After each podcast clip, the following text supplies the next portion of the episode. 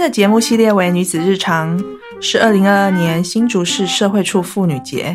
邀请创业家 Vanessa 曾颖凡演讲活动现场的精彩剪辑。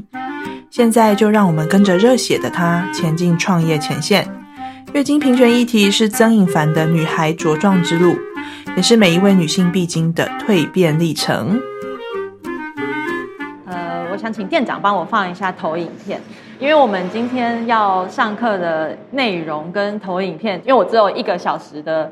课，然后待会三十分钟是 Q&A。那讨论的事情是关于月经平权这件事，然后还有包含我是如何用这件事情来创业。接下来会听到的是我从二零零四年到现在，所以总共是十八年的历史。那你们知道，对一个女生来说，十八年的青春是很宝贵的，当然对男生来讲也很宝贵。但是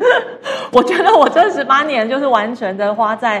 月经的这件事情上，是一个很。从一而终的目标，就是男朋友跟老公都还没有这么的感情长久，但是我跟月经的感情是非常长久的。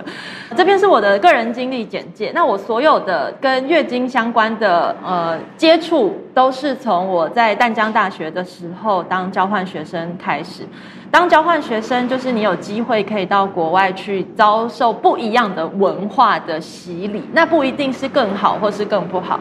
但是它就是一个不一样的文化。那我那时候感受到的文化，就是为什么美国人对于卫生棉条的态度如此的坦然，到他们的女孩是可以在月经一来的出经来的当下就可以选择使用卫生棉条。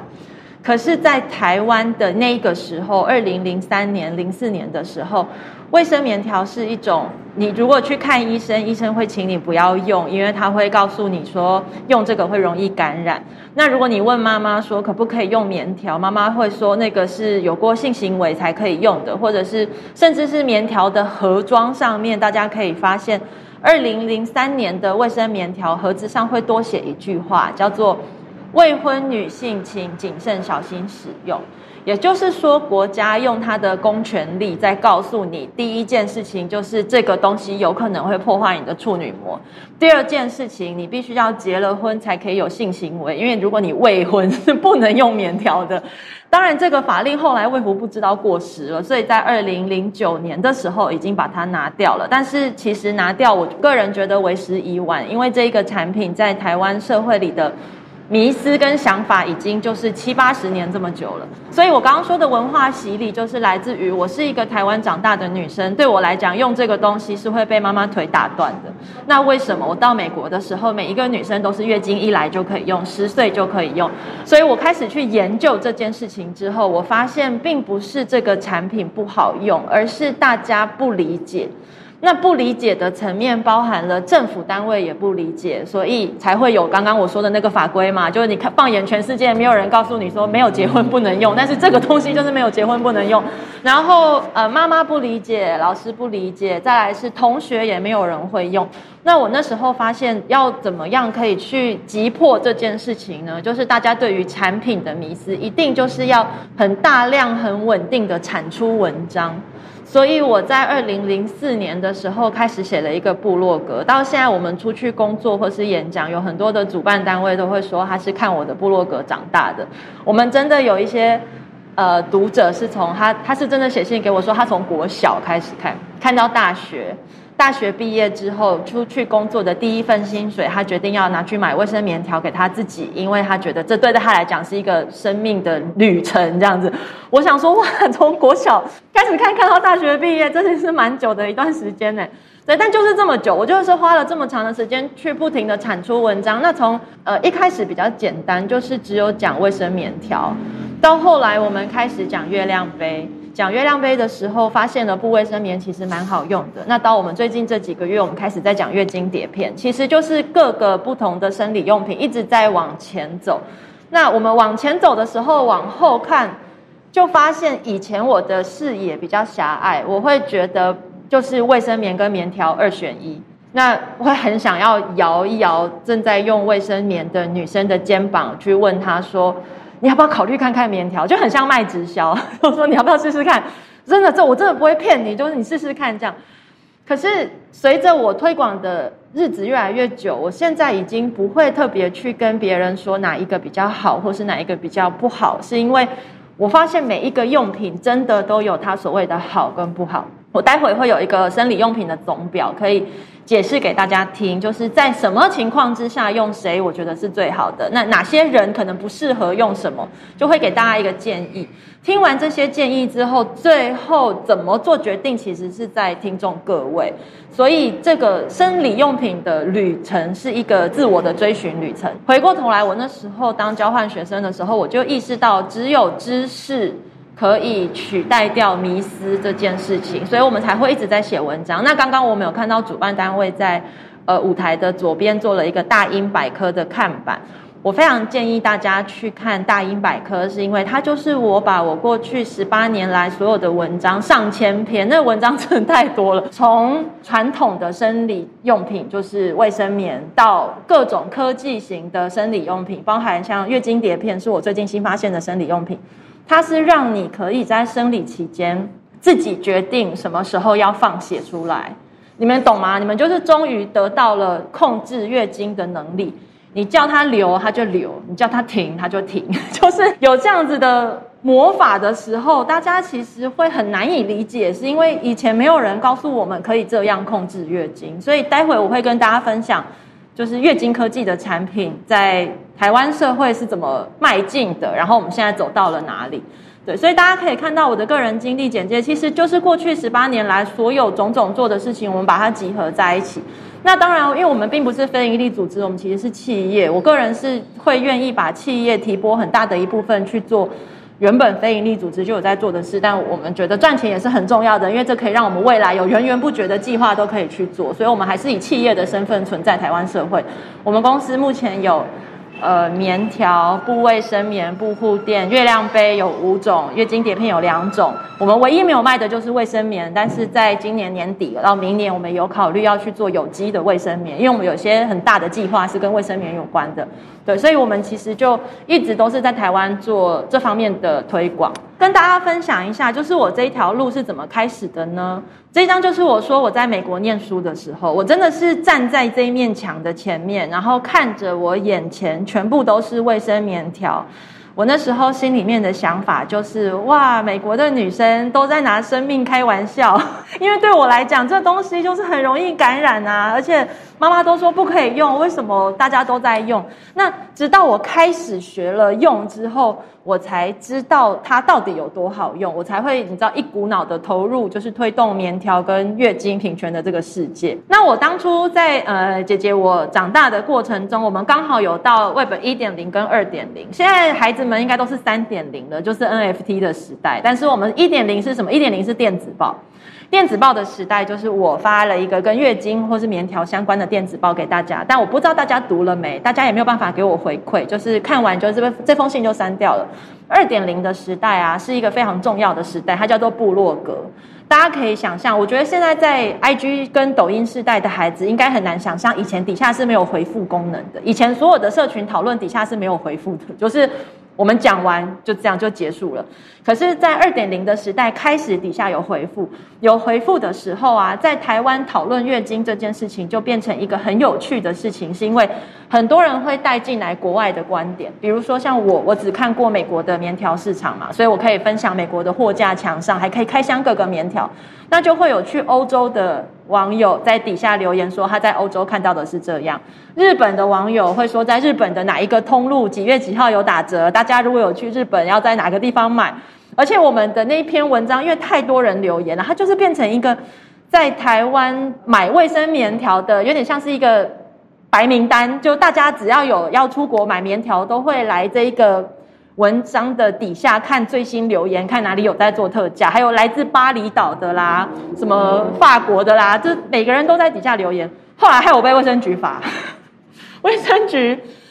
开了一张罚单去给奇摩部落格，那时候还是奇摩部落格，现在已经倒了。然后呢，叫奇摩部落格提供我的户籍资料，说我们在这里进行非法交易。你你们知道为什么会有这个状况吗？是因为。卫生棉条在台湾其实是属于第二等级的医疗器材，所以第二等级的医疗器材我不能卖。可我本来就没有卖，对不对？你们看，这就是有一点法规上的就是他们就是真的很想罚我啦，因为我我说我没有卖，我只是告诉大家哪里有得买，而且这些地方也都不在台湾。那这些爱用棉条的人，总要给他一个出路嘛。他们就是很想分享，怎么可以说台湾是这样管就不让他们买？他们又不是买台湾的，就是去巴厘岛买啊。可是卫生局的官员那时候讲了一句话，让我觉得蛮有道理的。他说：“如果我不罚你，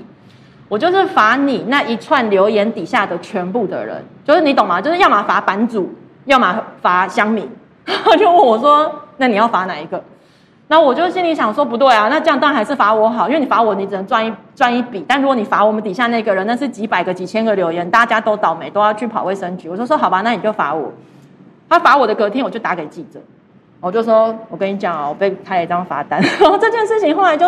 闹得很大，就是大家开始会意识到，为什么只是要买一个生理用品。可是会搞成这个样子，然后我们的法规到底有什么是可以在更进步、更优化的地方？我觉得大家也不要去想说，呃，我们从小到大法规的制定只可以是立法委员制定。我们刚刚有讲到，就是关于女性创业跟月经平权的事情，我们光是在月经这件事情上，我们就曾经成功的修改过一个法，等一下会跟大家分享。这个法就是，呃，我们。以前棉条是不能在网络上买的，棉条只能在实体店面买。那棉条在实体店面买会有一个问题，就是你们会买到的价钱都很高。为什么？因为屈臣氏跟康士美抽佣抽超凶的，这个先抽一笔，那个再抽一笔，所以通常到我们身上就已经没什么。那我们在实体店面就会卖比较贵。那唯一要让我们可以卖便宜给客人的方法，就是让我直接在网络上卖。可是卫生棉条以前是不能在网络上卖的。所以曾经有人去呃有立委提案说好让棉条跟保险套可以在网络上卖，但隐形眼镜我不确定可不可以，但是就是有部分可以在网络上卖。后来我们在做月亮杯的时候，我们就发现月亮杯也不能在网络上卖。所以我们就要求去修了一个法，就是我们希望这些只要跟月经相关的生理用品都可以在网络上卖。那修法是确实是有通过的，所以大家不要觉得说好像法律在那边就是一个绝对不能更改，除非你登上了当上了立法委员才能够做修正。其实没有，如果你推动这个法是你于法有据，而且我们那时候说的事情就是。开这个法并不是只是为了我们的月亮杯品牌，而是在我们之后，不管是十个、一百个月亮杯品牌在台湾，它都可以在网络上卖，然后快速流通的优点就是。消费者可以用更便宜的价格取得，我们厂商也不会因为被通路扣很多，然后导致厂商最后倒闭，而且没有办法做客户服务。所以这个其实是对大家都好的一个方式。我们因为我们不限定品牌嘛，并不是说只有我的品牌可以在网络上卖，而是台湾从此就是开放了月亮杯可以在网络上买卖的这件事情。所以它是其实是有一个修法的历程。然后呃，再来讲到。二点零的这个部落格时代，因为大家开始讨论了，讨论了就会变成这样，就会突然会有人来跟我讨论说，你要不要试着自己创业？然后我身边也会有一些声音来告诉我说，哎，那你既然坐拥了这一群呃意见领袖，就是姐姐，我算是早期当年的 KOL，二十年前的 KOL，但我没有带货，我就是都在告诉大家国外哪里有好买好买的卫生棉条这样子。那所以开始就会有人。跟我说你要不要做自己的卫生棉条，我才突然意识到说，哎，对耶，好像兴趣是真的可以当饭吃的。因为那时候我自己就用过全世界至少快两百种的棉条，到处用。我每次月经来，因为我月经很短，五天就结束了，所以我每次都是把握我那个。五天的月经，把全世界的新东西都塞在我的身体里，然后塞完之后就没有血了啊，完蛋！然后你就看到桌子上还排了一堆是下个礼拜、下个月才能测试的。我的月经很忙，因为要一直测试不同的东西，所以对我来讲这些体验因为很好玩，所以我也会把它们写在部落格上跟大家分享。那我们家的网友就是很喜欢看这些我的 murmur，我的历程。所以像之前在做月亮杯的时候，我其实这真的不知道我要不要做，而且我就是会写文章跟大家说我真的。不知道我要不要做，我说那不然这样，你们来跟我聊聊天，然后我就给了一个 Google 表单，一个网址，神秘网址，我就说我不知道要不要做，但你们如果有在用，你们来找我聊天这样，然后所以我就给了一个网址之后，那天我记得是在呃华山里面的一间餐厅，我们找了二十个左右的月亮杯使用者跟我聊天，我就说，哎，你们觉得这真的好用吗？我说我觉得怪怪的，哎，这么大一个杯子要塞进阴道里，呃，而且还要重复使用，哦，就是消费者有的想法我都有这样，我就说我觉得好可怕，可是。好像它是不是真的很方便？我听说它很方便，所以我跟这二十个使用者聊完天之后，这就是二点零世代给我的反馈，就是大家从线上变成了线下，我们真的可以见到面了。他们已经是就是现实生活中开始一直不停的跟我说，这真的很好用，真的，我觉得你真的要做。在台湾如果有能力可以做，就是自己做一个自己的品牌。聊聊天之后，最后我们才做了月亮杯。那我们在二零一五年的时候给了这个表单让大家回填嘛，那是五月的事情。八月的时候，我们就开始呃集资了，就是群众募资，然后做台湾第一款月亮杯。从五月到八月的中间，我的习惯就是我想什么我都会直接写下来，所以我就写了好像十六篇的周报，用十六个礼拜跟大家解释我从一开始为什么不想做到我后来为什么做了，还有我们现在找的厂商，然后我们选的颜色，我们做的大小什么的，no no no。我觉得人很可爱哦，他们其实一开始会觉得跟我一样，就觉得说这东西好可怕，看起来我觉得我我没办法信任它。可是几个礼拜之后，十个礼拜、十五个礼拜之后，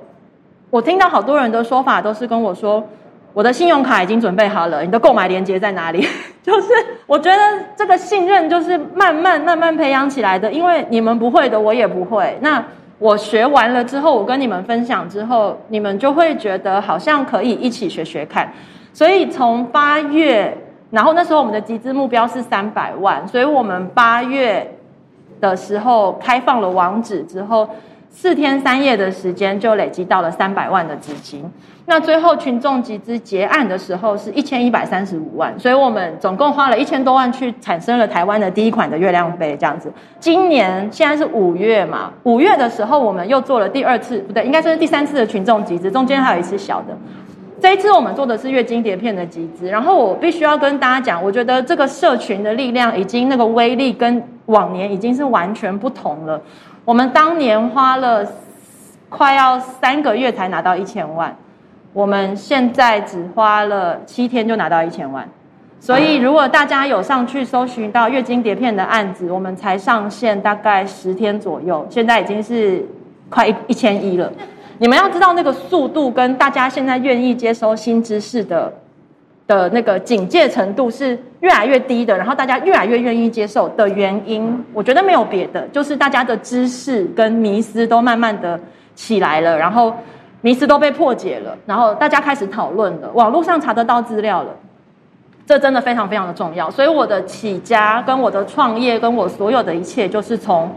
一条网路线跟一台电脑开始的。如果我没有网路线，也没有电脑，一直演讲其实是没有办法达成这个效果的。好，所以这就是我从 Web 一点零到二点零的一个如何用网路去做生理用品的意见领袖，然后接下来去创业的一个历程。好，这个月经平权的为什么我说是冰山一角？是因为目前在台湾大部分讨论月经平权都是是在讨论上半上半部左边的对话框，第一个是什么？就是提供常年的或是临时的生理用品，大家有看到吗？有很多的呃，不管是社会局、县市政府、市议会，然后图书馆、卫生局，现在都在做一件事情，就是在他们的柜台可以放免费的生理用品让大家用。所以我每一次看到这些新闻稿或是新闻的时候，我就会很开心，我就想说哇，免费的生理用品呢，真的，我觉得这样对民众很好。可是我再仔细的点进去看，其实生理用品都只会等于一个产品是什么？大家应该知道，就是卫生棉。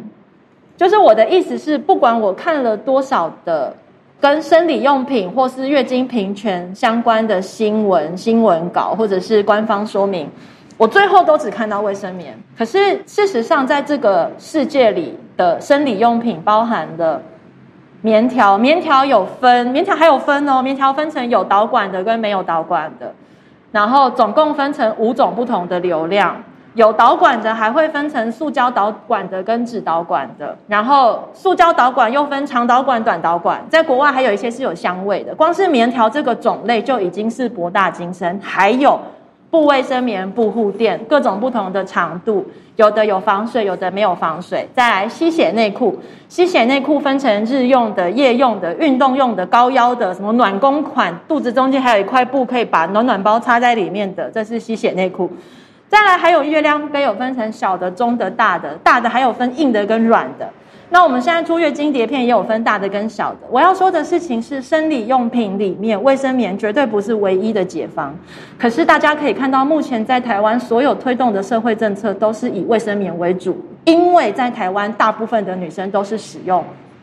卫生棉。你们知道，就像即便是我讲了这么这么久。目前在台湾大概也是不到五趴的人在使用，就是九十五趴的女生都还是使用卫生棉，然后五趴的女生是使用其他，就是我刚刚上述讲的那些其他的生理用品。这个市场状况会造成什么状况呢？就是国外品牌不会愿意进来台湾，因为台湾的使用率太低。或者是国外品牌愿意进来台湾，但是成本会拉得很高，因为它必须要有很多前期教育市场的成本，所以大家最后买到的商品会觉得很贵，很贵，最后就会觉得那我不如还是用卫生棉好了，因为比较便宜。就是我觉得大家可能并没有意识到没有人用这件事情，其实是会影响到整个商业市场的决策。可是事实上是真的会的。那我们回过头来讲社会政策，就是关于零食跟免费的生理用品这件事情啊。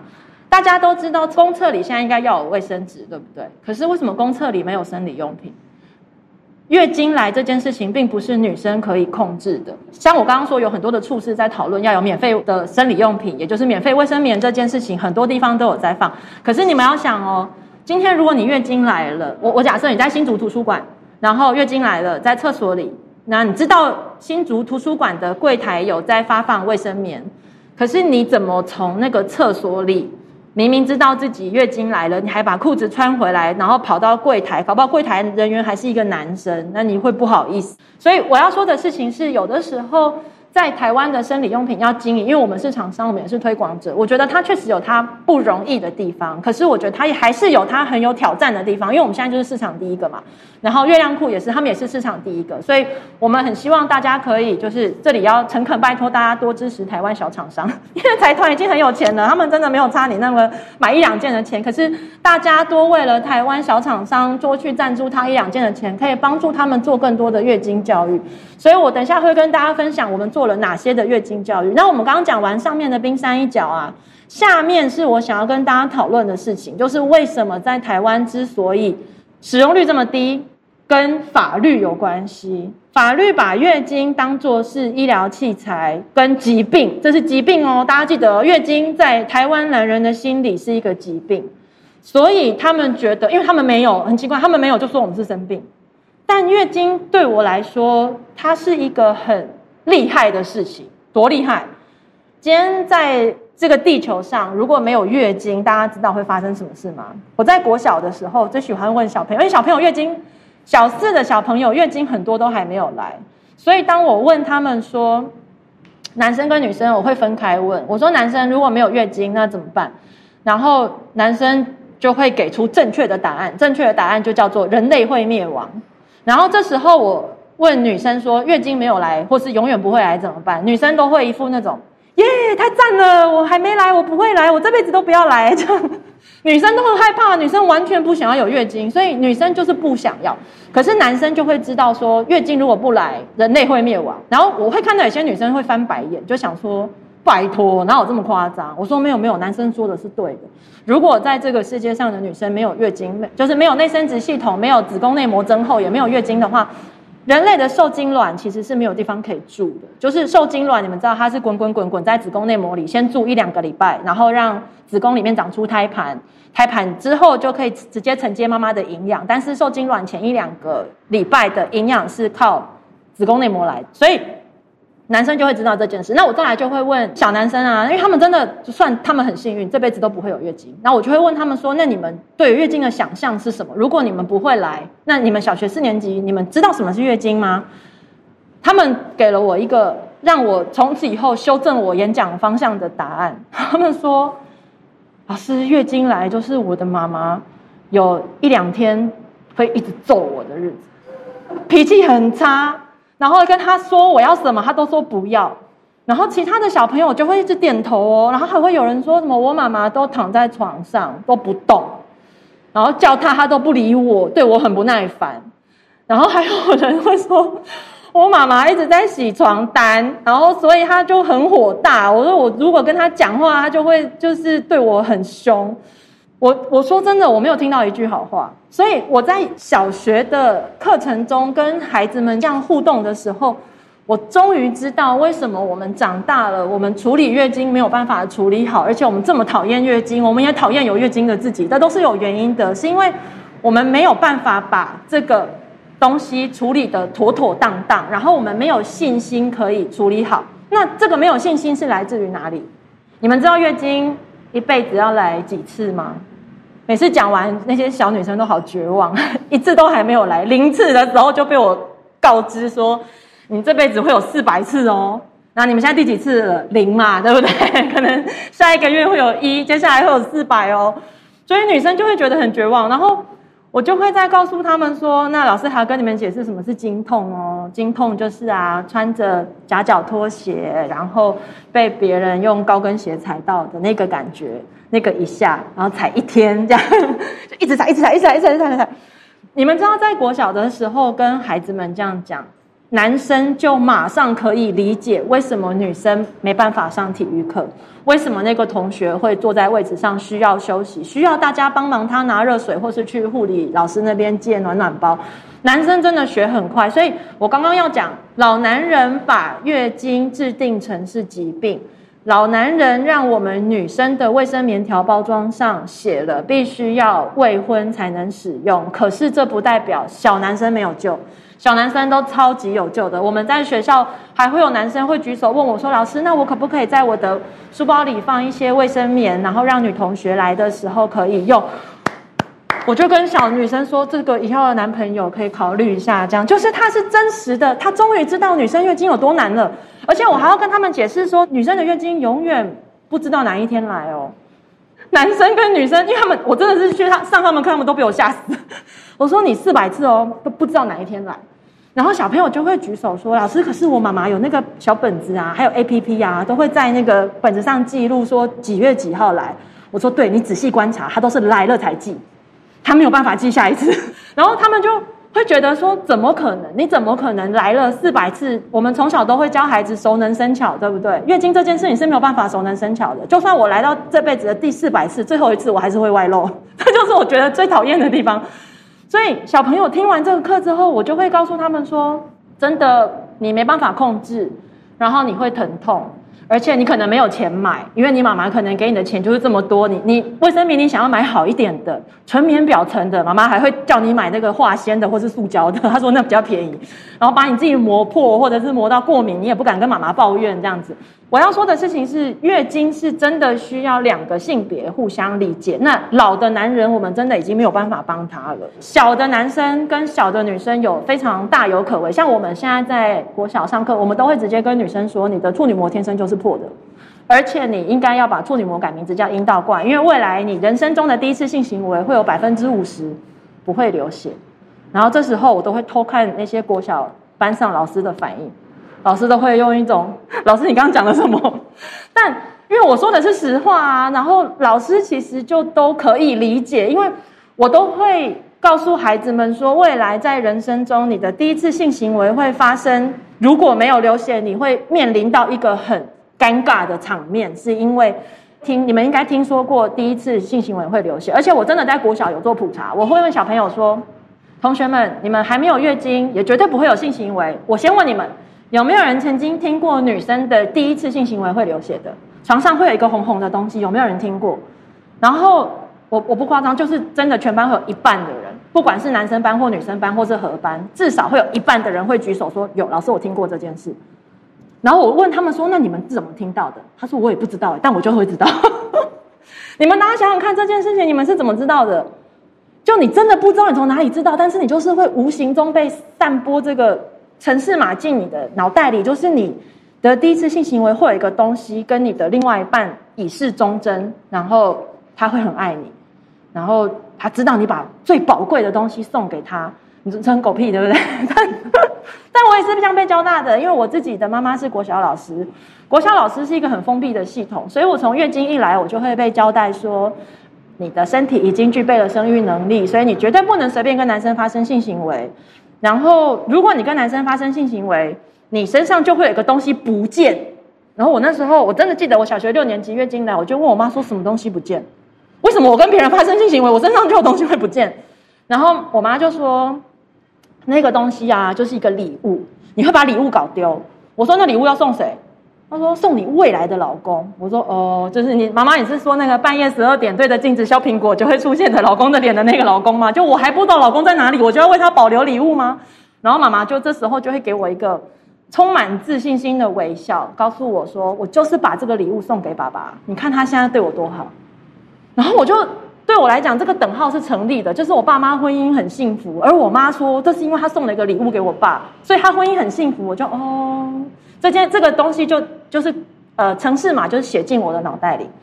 然后呢，写进脑袋里之后，到什么时候我才终于搞懂妈妈在说什么？因为我一直要问她那个礼物到底是什么，她不讲。他就说：“等你长大，你就知道了。”然后，所以我们现在有出呃阴道罐的懒人包，就是在讲处女膜这件事情，告诉大家，瑞典性教育协会其实把处女膜这个富有歧视的名字改名字叫阴道罐。然后再来，阴道罐它有一个特色，就是它在百分之五十的女生的第一次性行为的时候是会流血的，百分之五十的女生是不会的。然后有一些男生听到这个说法，他就会告诉我说，那是因为百分之五十的男生性器官很大，百分之五十的男生性器官很小，所以。你们要知道，性教育的迷思，我们是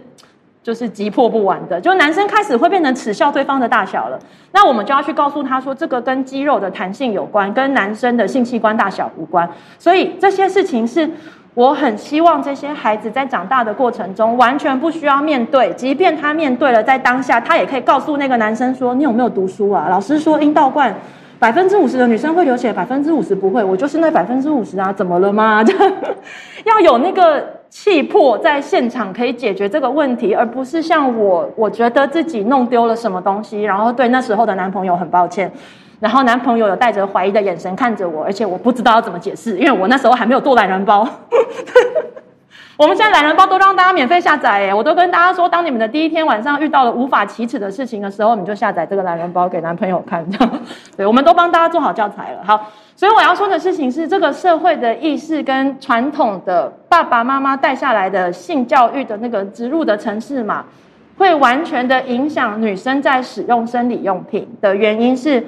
呃，父权社会真的还是会倾向于。保留女生的初夜，好像当做某种礼物送给男生。那当然，现在的女生真的活得比较自由、健康、自在了，比较不会被影响。但还是会有的人有。像我自己，我很清楚的知道，因为我第一任男朋友会打我，交往五年之后，他就会开始狂甩我巴掌那种。可是我还是因为他是我的第一人生中的第一个男人，所以我谨遵我妈妈的教诲，然后所以不能跟他分手。妈妈真的会在无形中下很多的暗示给自己的女儿，而自己不知道。比如说，呃，小心自己的身体，不要给别人看。然后这就会有个问题哦，就会长大以后你就不敢去内诊，都已经发炎了，都会自己去买那个敷洁什么 敷敷敷洁回来擦回来洗，他也不敢给别人看。就是如果我是妈妈，我会讲清楚，就是。你在什么情况之下可以给别人看？你在什么情况之下不能给别人看？然后你如果有机会，最好拿一把镜子，好好的看自己，因为那是你的身体，你的外衣，你要很了解你自己，然后知道他有没有健康，有没有快乐这样子。对，所以我要说的事情是。性教育跟这些性别教育是全部包在一起的，所以我要跟大家说，绝对不仅仅是月经教育这么简单。好，然后我们再来看最后一个，我们已经讲到身体教育难以启齿嘛，时间的关系，我看一下哦，我们呃去看到这些迷思，跟想办法帮自己扫毒，因为你要知道，如果这些城市嘛一直在你的身上的话，这个城市会复制给下一代，然后包含着是对自己身体的。呃，限制跟控制跟对月经的呃污名化，假我假设，如果你是一个会让孩子月经来不要去庙里拜拜的妈妈，你就应该要把这件事情给扫毒掉。扫毒的办法就是你去查这件事情是不是真的月经来不能去庙里，你就会查到一个答案，叫做没有这回事。然后再来是，如果你是一个会交代小朋友说月经来不要吃冰，不然会有血块的妈妈，你就去查。这个科普跟这个迷思，因为月经来有没有吃冰跟会不会有血块是无关的，是因为如果你去呃 Google 血块到底是什么的话，血块就是你身上的抗凝血的功能比较好，你的抗凝血功能太好，所以你把你的血给凝住了，所以你的血在第二天它应该要涓涓的流出的时候，它不小心被凝固变成猪血了，因为你身体很以为这是伤口，然后把它凝住了。所以这就是你身体的这一个呃抗凝血酶原有没有分泌的太多或太少的原因。这跟你吃冰并不会造成抗凝血酶原的触发，就会变成特多或特少。所以冰对这件事情无关。所以我要说的事情是很多的。呃，想法其实我当然知道是上一辈教给我们的，可是我们能不能够从我们这一辈开始，不要再讲，或者是换一个方式讲，告诉他说，像因为像我自己是一个吃冰不会有感觉的人，我就算是生理期吃全冰，对我的经血排放也都没有影响，可是我洗头就会有影响。我如果在月经来的第二天洗头，我的经血就会马上缩起来。那像这样，我是不是就会知道我是一个可以吃冰，但第二天不能洗头的？所以我知道我月经快来，我就会狂洗，因为我知道我月经来前两天就不能洗。就是你自己的体质自己要知道，然后妈妈也要知道自己的经验不一定可以复制给孩子，因为孩子会有他自己的体质。那我们能做的事情就是好好的陪着他去，